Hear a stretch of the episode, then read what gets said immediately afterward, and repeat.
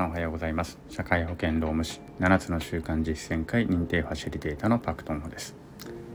えっとですね昨日はなんと放送ができない。まああの放送はしたわけなんだよ。配信はしたわけなんですけれどもまああのね一旦お休みっていうことをですね一言だけ述べて、えー、終わってしまうという回になってしまいました。大変あの自分自身も反省はしているところなんですけれどもえっとまあ何があったかというとですね要するにあの二日酔いですね。えー、前日に、まあ、日曜日にね日曜日は私お酒買っていい日なので、まあ、買って飲むんですけれども結構な早い時間から飲み出しちゃったんですね。まあいろいろ言い訳はあるんですけれども何かというとまず午前中にねあのスーパー銭湯まで走りに行ったと走って行ったんですね。最近ちょっと銭湯ランというのをですね自分の趣味の一つとして、まあ、家から走っていろんな銭湯まで走っていくと。でそこでお風呂入って、まあ、電車乗って帰ってくるみたいなことをね、えー、ここ2ヶ月ぐらい前からちょっと始めてねやってると、まあ、まだ5軒目なんですけれども。で夏はねちょっとあのスーパー銭湯にも行ってあの行ってよしという感じでしているわけなんですけれども。まあなんでかというとね今銭湯ってね夕方からしかやってないんですよねほとんどね。夕方4時開店とかなので夕方4時に合わせていくと昼2時ぐらいに出なきゃいけないと。そうするとねまあほんと地獄の 殺人的な暑さの中走らなければいけないってことになってしまうのでさすがにちょっとそれは危険だなということででスーパー銭湯は大体朝午前中のね10時からとかやってるのでだとすると8時9時から家から走り出せばまあなんとかギリギリまだ午後よりはマシっていう時間に走れるので、まあ、夏はスーパー銭湯解禁ということで昨日はねえー、一昨日か、一昨日はね、あの、スーパー銭湯まで走ったんです、午前ね。10時、10時半ぐらいに着いたかな、それで。で、まあ、スーパー銭湯でお風呂入ると、当然ちょっとね、そこは、そこだからスーパー銭湯はね、誘惑が多いので、だからなるべく行かないようにしてるんですけれども、まあ、終わって、ちょっとね、休憩場とかで、まあ、食事ができちゃうので、食事どころでビール1杯と、冷ややっことかをね、飲み出しちゃうと。で、まあ、その場はビール1杯とレモンサワー1杯だけ飲んで帰ってきたんですけれども、まあ、帰ってきてねついでにまあなんかちょっとほろ酔いで帰ってきちゃうのでスーパーでまたビール買ってチューハイ買って、まあ、昼過ぎからねもう家で飲み出してしまったと。結構長いこと飲んじゃったんですよね。まあちょっとほんとね恥ずかしながら言うとですね何本飲んだかな？ビールビールっていうかね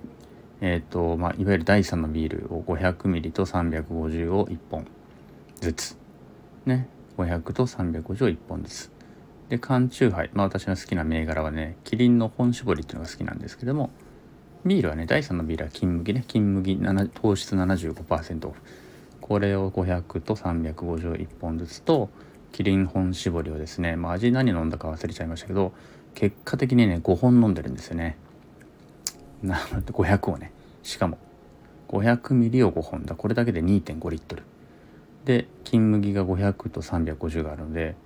3リットルと350ミリリットル？3.35リットル？飲んでるというね。ちょっとバカみたいに飲んじゃってですね。で次の日の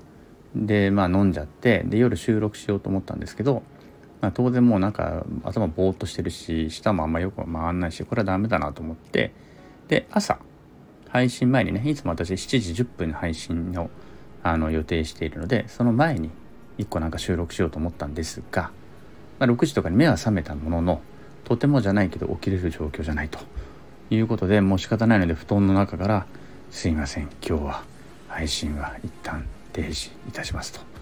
ということを、えー、一言だけ録音して配信したということになっております。まああのなんとかね連日何かしら配信するという目標自体はなんとか引き続き2週間達成ができたということで自分の中では良しとしていると内容はねなかったので、まあ、それはそれで今後改善しなければいけないんですがあのー、自分としてはとにかく連続記録は絶やさなかったっていうことで良しとしている。うん。っていうことなんですね。で、えっ、ー、と、ここでね、一つ、まあ自分の中での、何て言うんでしょうね、あのー、教訓というか、ちょっとね、ためになあの、なんだろうな皆さんに少しでもお役に立てるお話をするとするならばまあタイトル私のねこの配信チャンネルのタイトルにもあるようにまあ、Take It Easy ぐらいがちょうどいいってね、私チャンネルタイトルつけてるんですけれども、そのぐらいの気持ちでね、いろいろ何でも目標とかも、日々の生活もしていくとちょうどいいのかなっていうことなんですね。あんまりガチガチにね、目標を立てて、その目標の水準まで求めてしまうと、あの、正直言ってしんどい。うん。で、何でもストイックにやりすぎてもしんどい。うん。で、毎日毎日全力で生きるってもしんどい。あの一生懸命生きるんですよ。一生懸命生きる。適当に生きてるわけじゃないんだけど、一生懸命生きてるんだけれども、何でもかんでも追い詰めてね、あの100%出さなきゃいけないんだっていうふうにやっていくと、しんどい。うん。っていうのが、まあ私のね、あのー、まあ47年生きてきた実感かな。なので日頃の生きる力って大体60%ぐらいで私ちょうどいいと思ってるんですよ。60%ぐらいの力で真面目に生きる。で、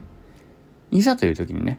いざという時に 100%120%140% の力を発揮すればいいのであってここぞとね自分が思う時にそれだけの力を発揮できるように日頃は力を蓄えて60%ぐらいの力でねあの60%で真面目に生きるっていうことを心がけていけばいいのかなというふうに考えているところなんです。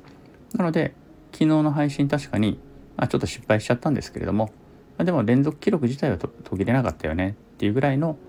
うーんまあなんかテイクイットイージーな考え方であの捉えておけば、まあ、それほどショックでもない、まあ、またやり直せばいいかなみたいなね、まあ、記録途絶えなかったんだからいいじゃんみたいな感じであの受け入れることができるのかなということを、まあ、感じるところであります。でこれはねあのなんでこういうふうに思うかという思うようになったかというと私もどちらかというと結構毎日毎日真面目に生きた方がいいのかなとはもちろん思っていたんですがあのですねやっぱり経験上その何でかな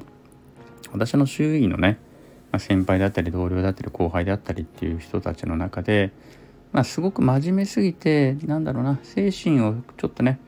あの、精神が弱ってしまった方ちょっと精神をね病んでしまった方っていう人たちがやっぱ少なからずいたんですよね。うん、ですごくしんどい思いしたねあの、まあちょっと病気になってしまってま仕事も辞めざるを得なくなってしまったりとか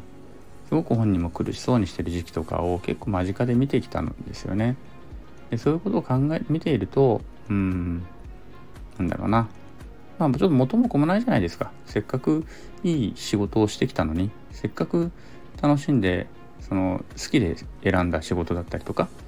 あの楽しく生きてきたのに一生懸命生きてきたのにそうやってやって少しね精神を病んでしまうことによってしばらくの間ちょっと停滞しなければいけないとか自分が思うようにいかなくてもどかしさを感じたりとかですごくねもったいないなっていう気がしてきてうんそれならば普段6割ぐらいの力で生きていざという時にその能力をねぐわっと発揮できればそれでいいわけでそれで十分世の中に貢献できるわけでうんなのでそういったところでねちょっと気楽に生きていくのがいいんじゃないのかなっていうのをねあの感じたわけなんです。もちろん真面目に生きて生きるんですよ。真面目に生きてるし、私も真面目に生きてるつもりだし、一生懸命毎日ね、過ごそうとは思ってますけども、とはいえ、心にはね、常に、まあ、ハンドルの余裕というのかな、このハンドルの遊びの部分というのかな、そういう心持ちっていうのは常にあった方がいいのではないのかなっていうことを思う次第であります。はい。で、これはね、あんまり7つの習慣とはちょっと絡められないんですけれども、あのもしね今これをお聞きの方の中ですごく頑張っちゃって毎日毎日すげえ頑張ってると。で頑張んなきゃいけないんじゃないかっていうふうに脅迫観念にねとらわれてる方がもしかするといるかもしれないのでうん。であるならばまあ6割ぐらいでミスよということをねお伝えしたいなということを思ってちょっと今日はお話ししてみました。はい。では今日はここまでにしたいと思います。またお会いいたしましょう。